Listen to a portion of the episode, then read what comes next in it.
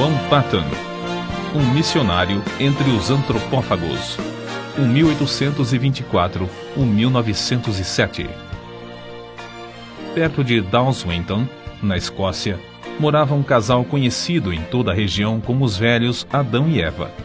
A esse lar veio em visita uma sobrinha, Janete Rogerson. Supunha-se que não houvesse muita coisa na casa isolada dos velhos para distrair a jovem, sempre viva e alegre. Mas uma coisa atraiu-lhe o interesse. Um rapaz chamado Tiago Patton, que entrava, dia após dia, no matagal perto da casa. Levava sempre um livro na mão, como se ali fosse para estudar e meditar.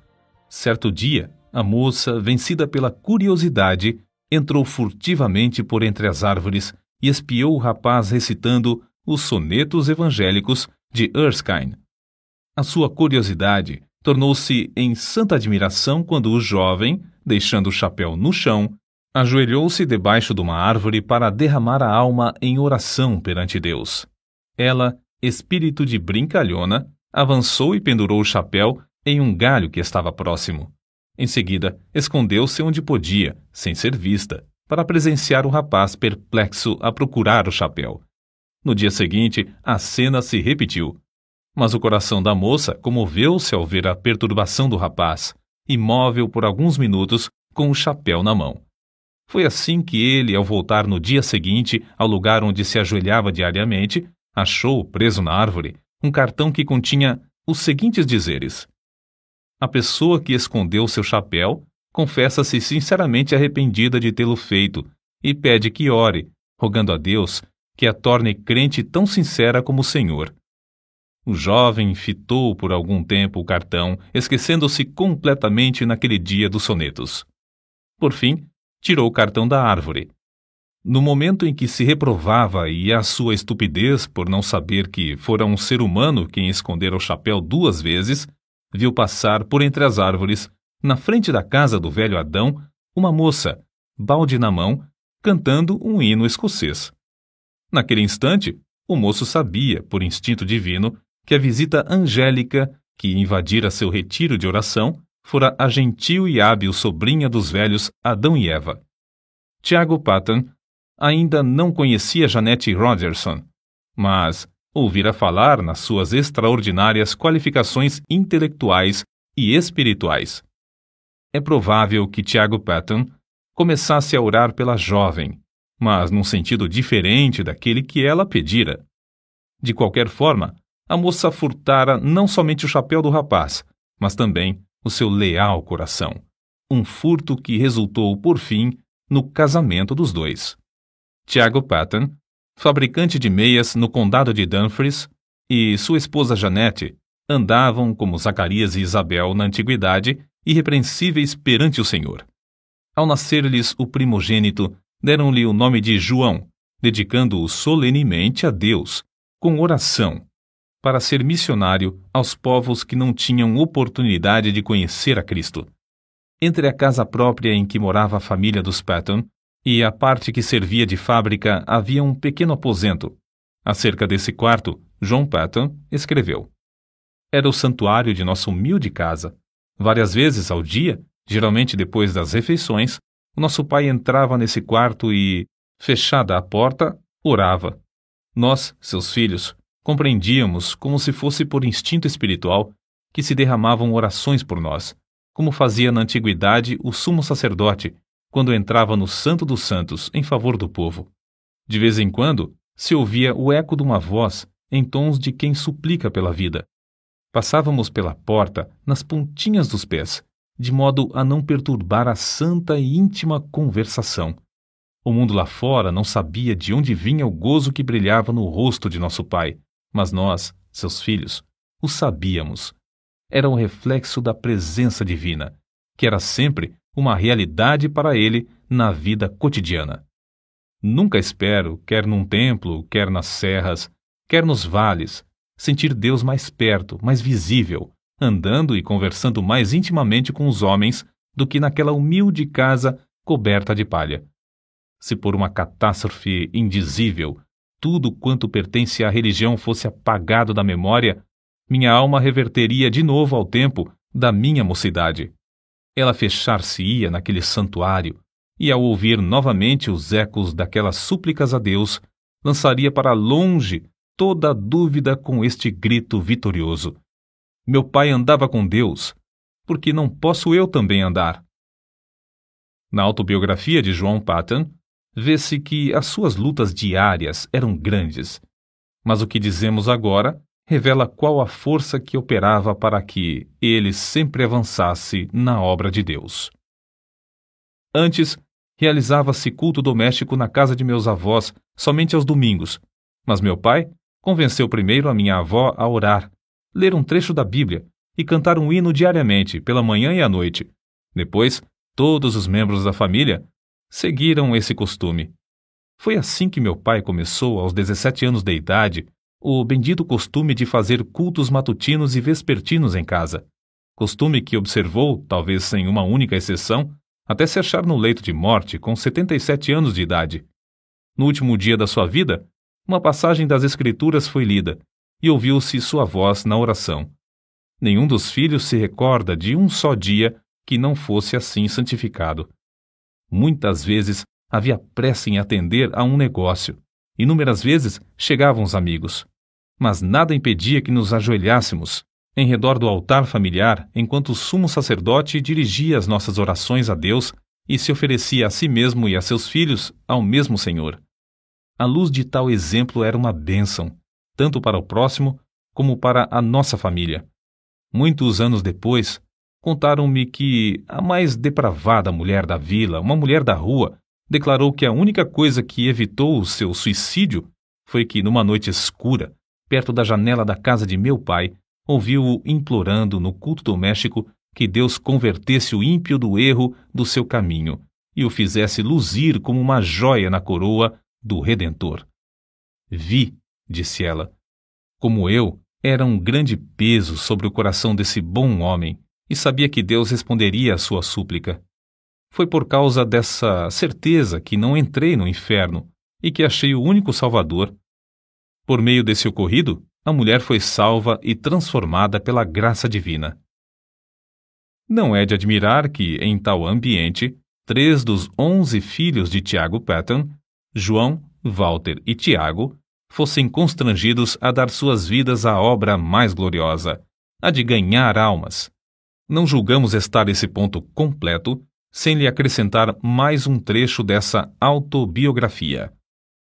Até que ponto fui impressionado nesse tempo pelas orações de meu pai, não posso dizer. Nem ninguém pode compreender. Quando de joelhos e todos nós ajoelhados em redor dele no culto doméstico, ele derramava toda a sua alma em oração com lágrimas, não só por todas as necessidades pessoais e domésticas, mas também pela conversão da parte do mundo onde não havia pregadores para servirem a Jesus. Sentíamos-nos na presença do Salvador vivo e chegamos a conhecê-lo e amá-lo como nosso amigo divino. Ao levantarmos-nos da oração, eu costumava olhar para a luz do rosto do meu pai e cobiçava o mesmo espírito. Anelava, em resposta às suas orações, a oportunidade de me preparar e sair, levando o bendito Evangelho a uma parte do mundo então sem missionários. Acerca da disciplina do lar, eis o que ele escreveu. Se houvesse algo realmente sério para corrigir, meu pai se retirava primeiramente para o quarto de oração, e nós compreendíamos que ele levava o caso a Deus. Essa era a parte mais severa do castigo, para mim. Eu estava pronto a encarar qualquer penalidade, mas o que ele fazia penetrava na minha consciência como uma mensagem de Deus. Amávamos ainda mais o nosso Pai ao ver o quanto tinha de sofrer para nos castigar, e de fato tinha muito pouco a nos castigar, pois dirigia a todos nós, onze filhos, muito mais pelo amor do que pelo temor. Por fim, chegou o dia em que João tinha de deixar o lar paterno. Sem o dinheiro para a passagem e com tudo o que possuía, inclusive uma Bíblia embrulhada num lenço, saiu a pé para trabalhar e estudar em Glasgow. O pai o acompanhou até uma distância de nove quilômetros. No último quilômetro, antes de se separarem um do outro, os dois caminhavam sem poder falar uma só palavra, Mas o filho sabia, pelo movimento dos lábios do pai, que este orava em seu coração por ele. Chegando ao lugar combinado onde se separariam, o pai balbuciou: Deus te abençoe, meu filho. O Deus de teu pai te prospere e te guarde de todo mal. Depois de se abraçarem, o filho saiu correndo, enquanto o pai, em pé no meio da estrada, imóvel, com o chapéu na mão e lágrimas correndo pelas faces, continuava a orar em seu coração. Alguns anos depois, o filho testificou de que essa cena, gravada na sua alma, o estimulava como um fogo inextinguível a não desapontar o pai, no que esperava dele, seu filho, que seguisse o seu bendito exemplo de andar com Deus. Durante os três anos de estudos em Glasgow, apesar de trabalhar com as próprias mãos para se sustentar, John Patton, no gozo do Espírito Santo, fez uma grande obra na seara do Senhor. Contudo, soava-lhe constantemente aos ouvidos o clamor dos selvagens nas ilhas do Pacífico, e isso foi, antes de tudo, o assunto que ocupava as suas meditações e orações diárias. Havia outros para continuar a obra que fazia em Glasgow. Mas quem desejava levar o Evangelho a esses pobres bárbaros? Ao declarar sua resolução de trabalhar entre os canibais das Novas Hébridas, quase todos os membros da sua igreja se opuseram à sua saída. Um muito estimado irmão assim se exprimiu. Entre os antropófagos, será comido por eles. A isso, John Patton respondeu: O irmão é muito mais velho que eu, breve será sepultado e comido por vermes. Declaro ao irmão que, se eu conseguir viver e morrer servindo ao Senhor Jesus e honrando o seu nome, não me importarei ser comido por antropófagos ou por vermes. No grande dia da ressurreição, o meu corpo se levantará tão belo como o seu, na semelhança do Redentor ressuscitado. De fato, as novas Hébridas haviam sido batizadas com sangue de mártires. Os dois missionários, William e Harris, enviados para evangelizar essas ilhas, poucos anos antes desse tempo, foram mortos a cacetadas, e seus cadáveres cozidos e comidos. Os pobres selvagens não sabiam que assassinavam seus amigos mais fiéis. Assim, os crentes em todos os lugares, ao receberem as notícias do martírio dos dois, oraram com lágrimas por esses povos. E Deus ouviu as súplicas, chamando, entre outros, a João Patton. Mas a oposição à sua saída era tal que ele resolveu escrever a seus pais e, pela resposta, veio a saber que eles o haviam dedicado para tal serviço no dia do seu nascimento. Desde esse momento, John Patton não mais duvidou da vontade de Deus e assentou no seu coração gastar a vida servindo aos indígenas das ilhas do Pacífico. O nosso herói conta muitas coisas de interesse acerca da longa viagem à vela para as Novas Hébridas. Quase no fim da viagem, quebrou-se o mastro do navio. As águas os levavam lentamente para Tana, uma ilha de antropófagos onde a bagagem teria sido saqueada e todos a bordo cozidos. Contudo, Deus ouviu suas súplicas e os fizeram alcançar uma outra ilha, Alguns meses depois, foram à mesma ilha de Tana, onde conseguiram comprar o terreno dos silvícolas e edificar uma casa. Comove o coração ler que construíram a casa sobre os mesmos alicerces lançados pelo missionário Turner, 15 anos antes, o qual teve de fugir da ilha para escapar de ser morto e comido pelos selvagens. Acerca da sua primeira impressão sobre o povo, Patton escreveu: fui levado ao maior desespero. Ao vê-los na sua nudez e miséria, senti tanto horror como compaixão. Eu tinha deixado a obra entre os amados irmãos em Glasgow, obra em que sentia muito gozo para dedicar-me a criaturas tão degeneradas. Perguntei-me a mim mesmo: é possível ensiná-las a distinguir entre o bem e o mal e levá-las a Cristo ou mesmo a civilizá-las? Mas tudo isso eram apenas sentimentos passageiros. Logo senti um desejo tão profundo de levá-los ao conhecimento e amor de Jesus como jamais sentira quando trabalhava em Glasgow. Antes de completar a casa em que o casal Patton iria morar, houve uma batalha entre duas tribos. As mulheres e crianças fugiram para a praia, onde conversavam e riam ruidosamente, como se seus pais e irmãos estivessem ocupados em algum trabalho pacífico. Mas enquanto os selvagens gritavam e se empenhavam em conflitos sangrentos, os missionários entregavam-se à oração por eles. Os cadáveres dos mortos foram levados pelos vencedores a uma fonte de água fervente, onde foram cozidos e comidos. À noite ainda se ouvia pranto e gritos prolongados nas vilas em redor. Os missionários foram informados de que um guerreiro, ferido na batalha, acabara de morrer em casa. A sua viúva foi estrangulada imediatamente, conforme o costume, para que o seu espírito acompanhasse o do marido e lhe continuasse a servir de escrava. Os missionários, então, nesse ambiente da mais repugnante superstição, da mais baixa crueldade e da mais flagrante imoralidade, esforçavam-se para aprender a usar todas as palavras possíveis desse povo que não conhecia a escrita. Anelavam falar de Jesus e do amor de Deus a esses seres que adoravam árvores, pedras, fontes, riachos, insetos, espíritos dos homens falecidos, relíquias de cabelos e unhas, astros, vulcões, etc. A esposa de Patton era uma ajudadora esforçada e, dentro de poucas semanas, reuniu oito mulheres da ilha a quem instruía diariamente. Três meses depois da chegada dos missionários à ilha, a esposa de Patton faleceu de malária, e um mês depois, o filhinho também morreu. Quem pode avaliar as saudades de Patton durante os anos que trabalhou sem ajudadora em Tana? Apesar de quase haver morrido também da mesma enfermidade, de os crentes insistirem para que voltasse à sua terra, e de os indígenas fazerem plano após plano de matá-lo, esse herói permaneceu orando e trabalhando fielmente no posto onde Deus o colocara. Um templo foi construído e um bom número se congregava para ouvir a mensagem divina.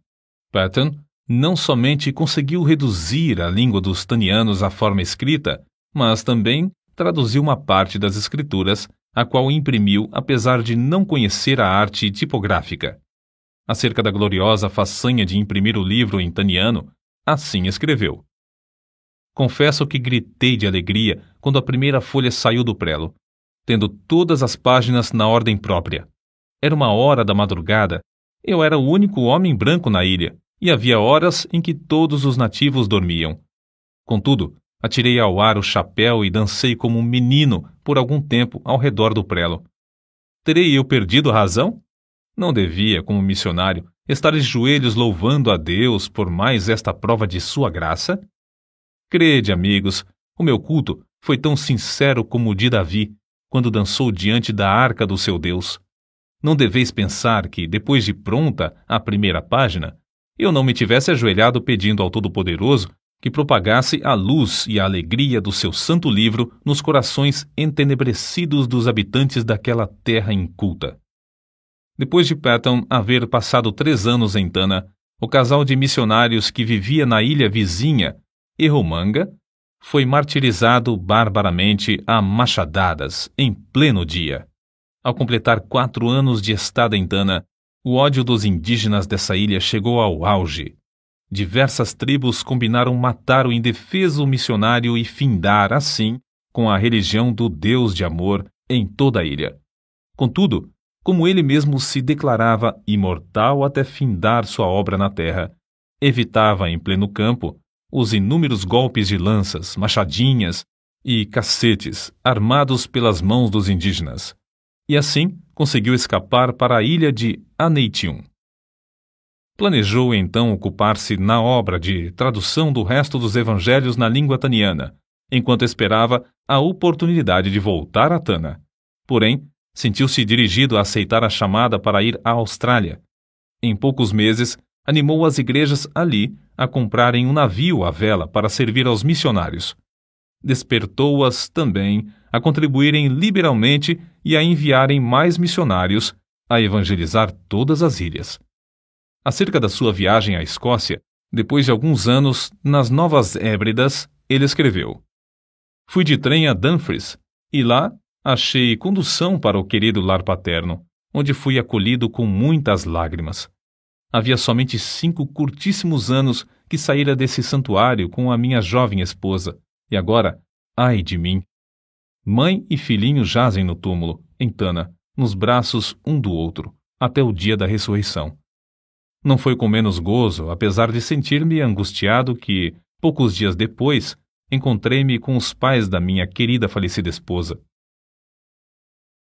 Antes de deixar a Escócia para a nova viagem, Patton casou-se com a irmã de outro missionário. Chamada por Deus a trabalhar entre os povos mergulhados nas trevas das Novas Hébridas, ela serviu como fiel companheira de seu marido por muitos anos. Meu último ato na Escócia foi ajoelhar-me no lar paterno durante o culto doméstico, enquanto meu venerando pai, como sacerdote, de cabelos brancos, nos entregava uma vez mais aos cuidados e proteção de Deus, Senhor das famílias de Israel. Eu tinha por certo, quando nos levantamos da oração e nos despedimos uns dos outros, que não nos encontraríamos com eles antes do dia da ressurreição. Porém, ele e minha querida mãe, com corações alegres, nos ofertaram de novo ao Senhor para o serviço entre os silvícolas. Mais tarde, meu querido irmão me escreveu que a espada que traspassara a alma da minha mãe era demasiado aguda e que, depois da nossa saída, ela jazeu por muito tempo como morta nos braços de meu pai. Prestes a regressar às ilhas, Patton foi constrangido pelo voto de todos os missionários a não voltar a Tana, mas abrir a obra na vizinha ilha de Aniwa. Dessa forma, tinha de aprender outra língua e começar tudo de novo. Na tarefa de preparar o terreno para a construção da casa em seu novo habitat, Patton ajuntou dois cestos de ossos humanos de vítimas comidas pelo povo da ilha. Quando essas pobres criaturas começavam a usar um pedacinho de chita ou um saiote, era sinal exterior de uma transformação apesar de estarem longe da civilização. E quando começavam a olhar para cima e a orar àquele a quem chamavam de Pai, nosso Pai, meu coração se derretia em lágrimas de gozo, e sei, por certo, que havia um coração divino nos céus que se regozijava também. Contudo, como em Tana, Patton considerava-se imortal até completar a obra que lhe fora designada por Deus. Inúmeras vezes evitou a morte agarrando a arma levantada pelos selvagens contra ele, a fim de o matarem. Tempos depois, a força das trevas unidas contra o evangelho em Aniwa cedeu. Isso data do tempo em que cavou um poço na ilha.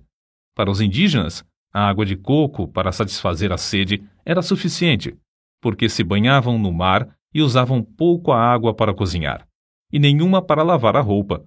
Mas para os missionários, a falta de água doce era o maior sacrifício. Por isso, Patton resolveu cavar um poço. No início, os indígenas auxiliavam-no na obra, apesar de considerarem o plano do deus de Misse dar chuva de baixo uma concepção nada lúcida. Mas depois, amedrontados pela profundeza da cavidade, deixaram o missionário a cavar sozinho, dia após dia, enquanto contemplavam de longe, dizendo uns aos outros: quem jamais ouviu falar em chuva que vem de baixo? Pobre Missy, coitado. Quando o missionário insistia em dizer que o abastecimento de água em muitos países vinha de poços, eles respondiam: É assim que se dá com os doidos. Ninguém pode desviá-los de suas ideias loucas. Depois de longos dias de labor enfadonho, Patton alcançou terra úmida. Confiava em Deus para obter água doce, em resposta às suas orações. Contudo, nessa altura, ao meditar sobre o efeito que causaria entre o povo o fato de encontrar água salgada, sentia-se quase que tomado de horror. Sentia-me, escreveu ele, tão comovido que fiquei molhado de suor e tremia-me todo o corpo, quando a água começou a borbulhar de baixo e a encher o poço. Tomei um pouco de água na mão, levei-a à boca para prová-la. Era água. Era água potável, era água viva do poço de Jeová. Os chefes indígenas, com seus homens, a tudo assistiam. Era uma repetição em escala reduzida do episódio em que os israelitas rodearam Moisés quando ele fez água sair da rocha. O missionário, depois de passar algum tempo louvando a Deus, ficou mais calmo, desceu novamente, encheu um jarro da chuva que Deus Jeová lhe dava pelo poço e entregou ao chefe. Este sacudiu o jarro para ver se realmente havia água dentro.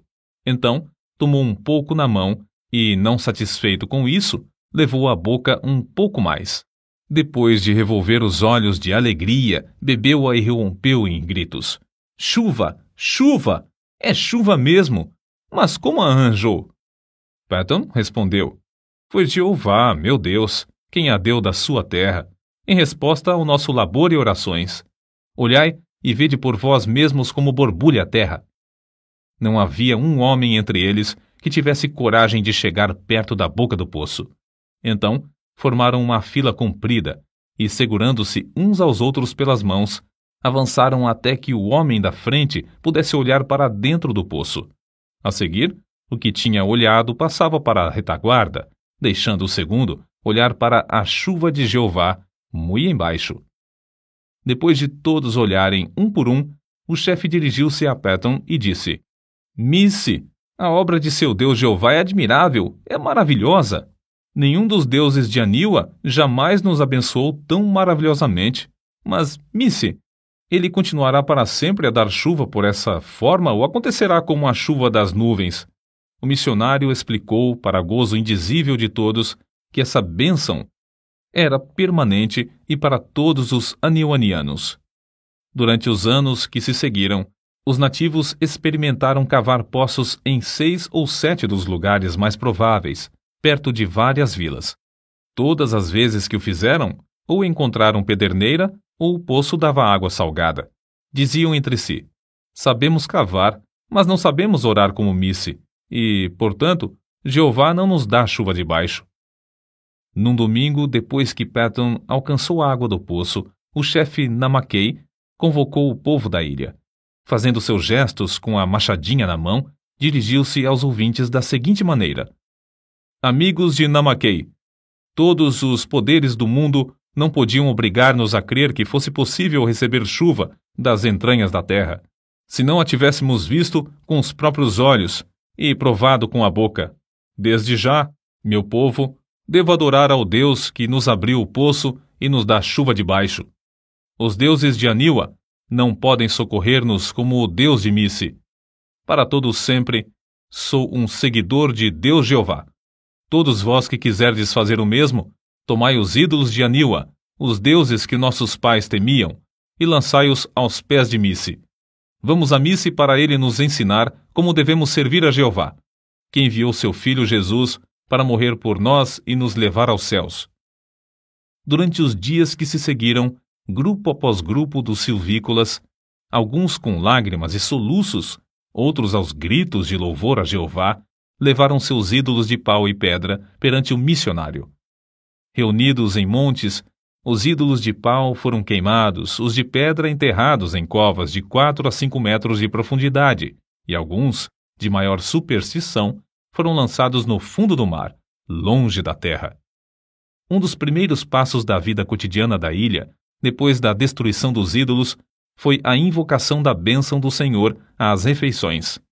O segundo passo uma surpresa maior e que também encheu o missionário de gozo foi um acordo entre eles de fazer culto doméstico de manhã e à noite.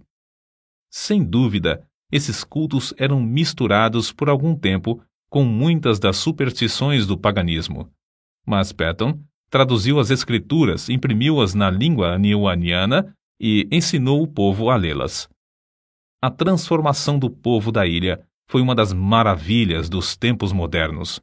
Como arde o coração ao ouvir acerca da ternura que o missionário sentia para com esses amados filhos na fé, e do carinho com que esses, outrora cruéis selvagens que comiam carne humana, mostravam para com o missionário. Que o nosso coração arda também para ver a mesma transformação dos milhares de indígenas no interior de nosso querido Brasil. Patton descreveu a primeira ceia do Senhor com as seguintes palavras: Ao colocar o pão e o vinho nas mãos, outrora manchadas do sangue da antropofagia, agora estendidas para receber e participar dos emblemas do amor do Redentor, antecipei o gozo da glória até o ponto de o coração não suportar mais. É-me impossível experimentar delícia maior antes de eu poder fitar o rosto glorificado do próprio Senhor Jesus Cristo. Deus não somente concedeu ao nosso herói o indizível gozo de ver os anionianos evangelizando as ilhas vizinhas, mas também de ver seu próprio filho, Frank Patton, e esposa, morando na ilha de Tana e dando prosseguimento à obra que ele começara com maior sacrifício. Foi com a idade de 83 anos que João G. Patton ouviu a voz de seu precioso Jesus chamando-o para o lar eterno. Quão grande o seu gozo, não somente ao reunir-se aos seus queridos filhos das ilhas do sul do Pacífico que entraram no céu antes dele, mas também saudar com um bem-vindo os demais quando chegarem ali, um por um.